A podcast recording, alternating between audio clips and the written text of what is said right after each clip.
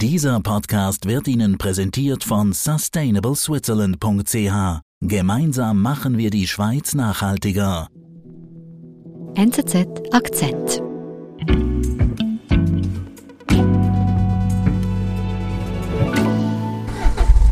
Samuel, du hast dich auf den Weg gemacht für eine Reportage über die extreme Dürre in Ostafrika. Was ist denn da genau los?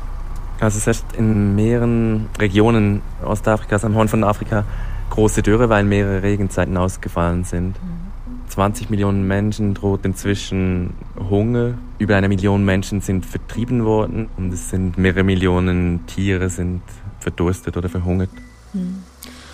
Und wo warst du da genau unterwegs? Wo hast du dich da hinbegeben? Ich war im Norden von Kenia in einer Region, die Turkana heißt. Und ich war da, weil das eine der Regionen ist, die am stärksten betroffen ist von dieser Dürre. Man sieht Akazien, man sieht Dornbüsche, man sieht Termitenhügel und dann ist es eben sehr trocken. Also wir sind zum Beispiel durch leere Flussbeete gefahren, durch die schon lange kein Wasser mehr geflossen ist. Wir waren an vielen Wasserstellen, an Wasserlöchern, wo die Leute jetzt, weil es schon lange nicht mehr geregnet hatte, auch der Wasserspiegel gesunken war und die Leute einfach tiefer graben mussten um an Wasser zu kommen. Also ich kann mich an eine Frau erinnern, die saß fast drei Meter unter Boden an der Wasserquelle und oben haben die anderen Frauen darauf gewartet, an die Reihe zu kommen. Ostafrika erlebt eine Rekorddürre. Seit 40 Jahren war es nicht mehr so trocken. Korrespondent Samuel Misteli ist durch Kenia gefahren, um das vergessene Leid fassbar zu machen. Wo bist du denn da als erstes hingekommen?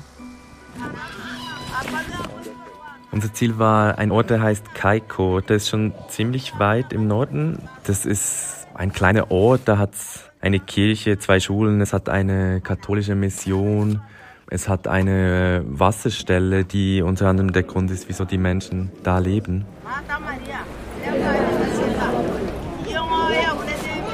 Und da hat dann eine Versammlung stattgefunden von Leuten, die aus dem Umland von Kaiko in den Ort vertrieben wurden, weil sie alles, also weil sie alle ihre Tiere verloren hatten.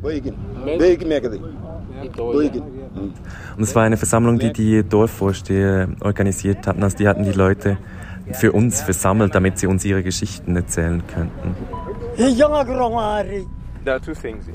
Da hat dann zum Beispiel ein Mann gesprochen, der hieß Lodeya Lopua.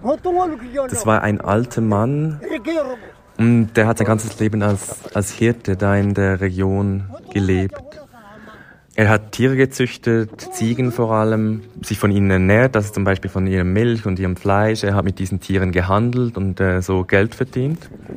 Und das ging so sein ganzes Leben. Und in den letzten Jahren haben sich dann halt die Dürren gehäuft. Vor allem in den letzten zwei Jahren jetzt mit diesen äh, mehreren Regenzeiten, die ausgeblieben sind.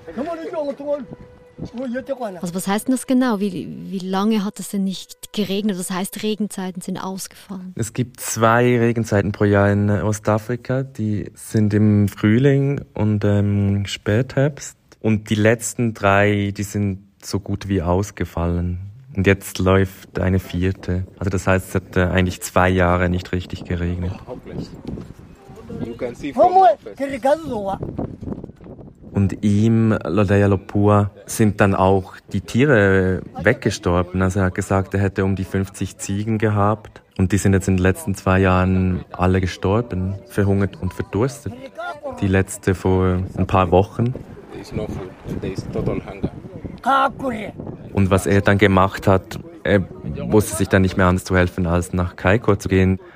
Und er lebt jetzt da, er schläft im Freien, er lebt von Ziegenkadavern, die Leute mit ihm teilen, also von Ziegen, die da auch äh, verhungert oder verdurstet sind.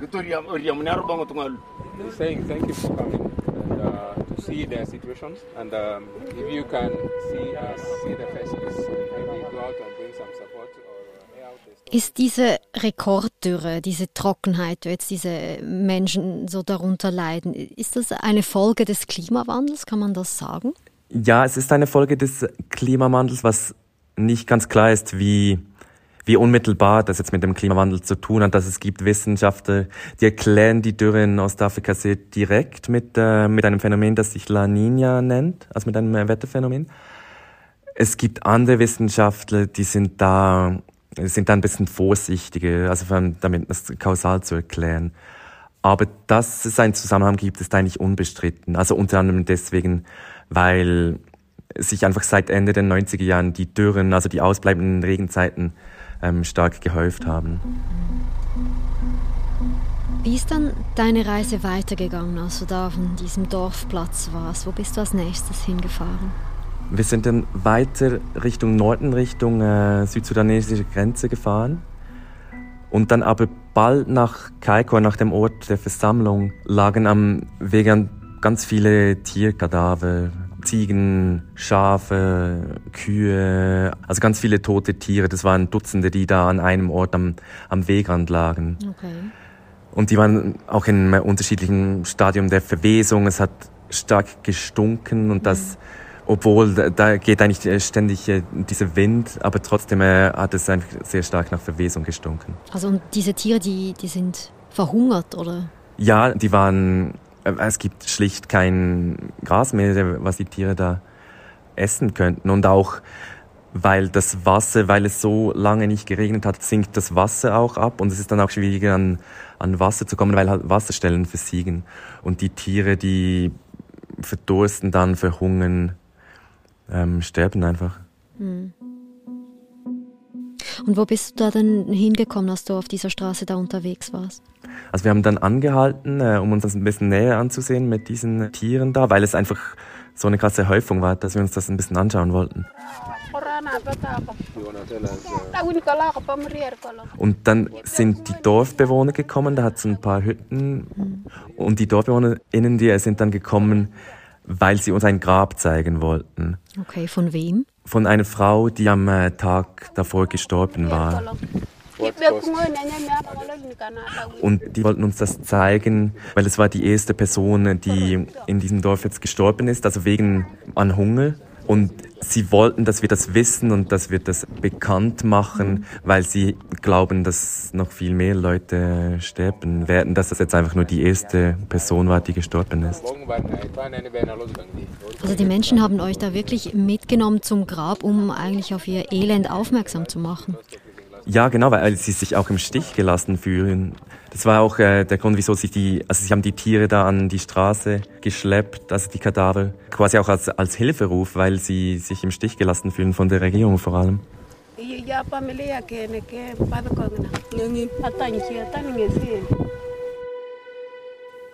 Also hilft denn da niemand? Also tut die Regierung gar nicht? Doch, es gibt Hilfe, es ist einfach sehr wenig.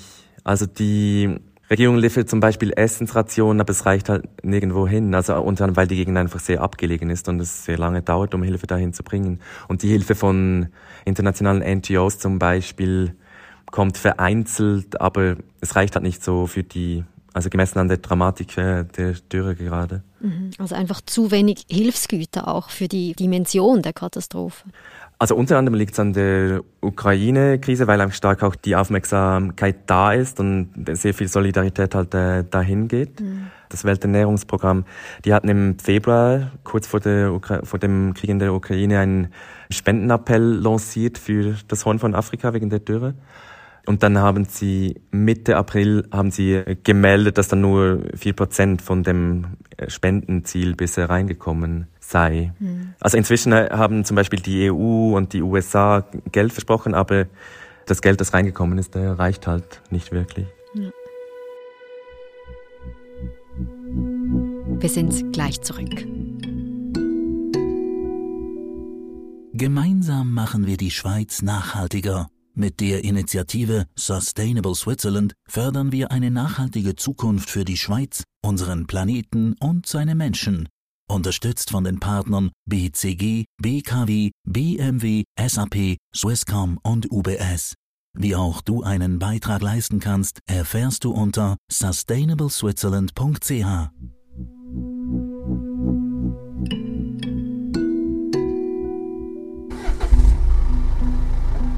Wie ist dann deine Reise weitergegangen? Also wo bist du als nächstes hingefahren? Wir sind dann später in Richtung See gefahren. Es gibt einen großen See in, äh, in Turkana, der Turkana-See. Der größte Wüstensee heißt es der, der Welt. Unterwegs, da war es schon ein bisschen äh, dunstig am Horizont und der Fall, mit dem ich unterwegs war, der hat gesagt, ja, das könnte heißen, dass es regnen könnte. Und dann sind wir, dann sind wir weitergefahren, dann sind wir zum See gefahren, waren dann den ganzen Tag unterwegs, haben dann am Abend unsere Zelte aufgeschlagen und da hat es schon äh, Wolken gehabt, also äh, große, schwere Wolken. Und dann in der Nacht sind wir aufgewacht, weil es angefangen hat zu regnen. Also du bist auf einer Reportage, um die Dürre fassbar zu machen und dann beginnt es also zu regnen. Ja, genau. Und das ist dann, als Reporter ist das erstmal verwirrend, wenn man da ist, um äh, über die Trockenheit zu schreiben, weil es seit Monaten nicht geregnet hat. Mhm. Und dann ja, fragt man sich, ob, man, ob das einem jetzt die ganze Reportage ruiniert. Ja, was hast du dann gemacht? Äh, wir sind dann äh, gleich losgefahren, also ganz früh, das war so um 6 Uhr morgens, haben wir zusammengepackt, sind los und sind dann in den Ort da gefahren. Mhm. Was hast du da gesehen? Als wir angekommen sind, da hat es äh, wirklich dann in Strömen geregnet. Dann hat es irgendwann aufgehört, also so nach einer Stunde, dreiviertel Stunde. Und dann war das eine schöne Stimmung in dem Dorf natürlich, weil es ganz lange nicht mehr geregnet hat. Also da sind dann zum Beispiel Kinder rausgekommen und die sind da auf einer Metallplattform rumgehüpft in der, in der Straße. Ich kann mich an einen Mann erinnern, der, der hat da, sich da die Zähne geputzt mit äh, Wasser aus einem Krug, das, äh, in dem er den, das Regenwasser aufgefangen hatte. Das muss eine enorme Erleichterung sein. Jetzt regnet es erstmals seit Monaten. Also ist denn das Problem der Dürre damit also gelöst? Nein, leider überhaupt nicht. Also kurzfristig sterben einfach nochmal viele Tiere, weil der Regen halt auch heißt, dass es kälter wird und die Tiere sind so geschwächt, dass einfach ganz, nochmal ganz viele Tiere wegsterben. Mhm. Und dann mittel- und langfristig muss man sich halt veranschaulichen, wie die Situation äh, da jetzt ist. Also es sind so viele Tiere gestorben, das sind ich habe eine Zahl gesehen, dass am Horn von Afrika über drei Millionen Tiere verendet sind in den letzten Monaten. Und das bedeutet halt, dass für ganz viele Leute die Existenzgrundlage weg ist. Und wenn es dann regnet und wenn es dann zum Beispiel wieder Gras wächst, das heißt dann halt, dann, wenn man keine Tiere mehr hat, die das Gras dann essen können, ändert sich dann wenig. Mhm. Und die Leute müssen nach äh, Wegen suchen, um sich wieder Tiere kaufen zu können. Also ich kann dir ein Beispiel nennen von einem Mann, den wir da am Ufer des Sees getroffen haben, in dem Ort, wo es dann äh, geregnet hat. Der war ein Hirte, der Mann war Mitte 40.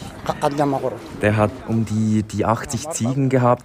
Dann sind ihm in den letzten zwei Jahren sind ihm fast alle weggestorben. Er hatte vielleicht noch eine Handvoll, ich glaube acht waren es.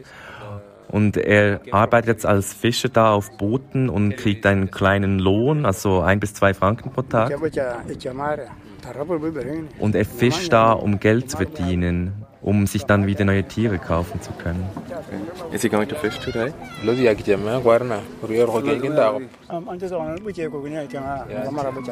He'll go fishing, but until it clears, yeah. the cloud cover goes away and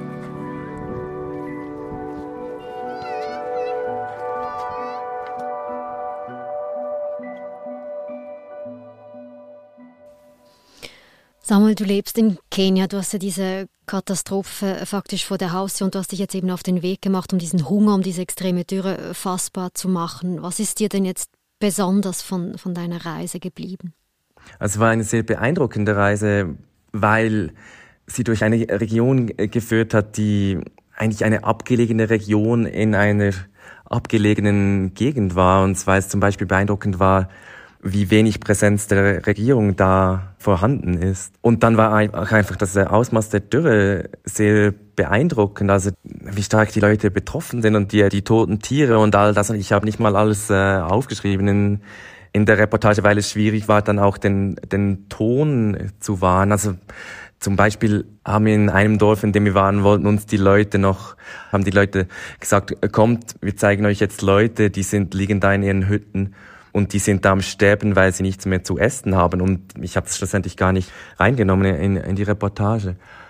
Aber ich bin mir auch bewusst als äh, Korrespondent hier in, in Afrika, dass die Aufmerksamkeit in Europa, also wo meine Leserinnen und Leser sind, gerade woanders liegt. Also dass der Ukraine-Krieg alles dominiert und das finde ich einleuchtend. Ich habe da auch sehr viel äh, Verständnis. Aber unter dem Strich ist es halt für mich, ist es trotzdem mein Job, dann ein Stück weit zu versuchen, äh, das zu durchbrechen und auch daran zu erinnern, dass es wie die Zustände hier in einer anderen Region der Welt sind.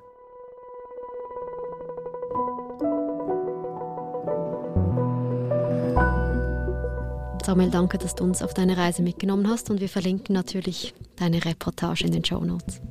Vielen Dank, Nadine.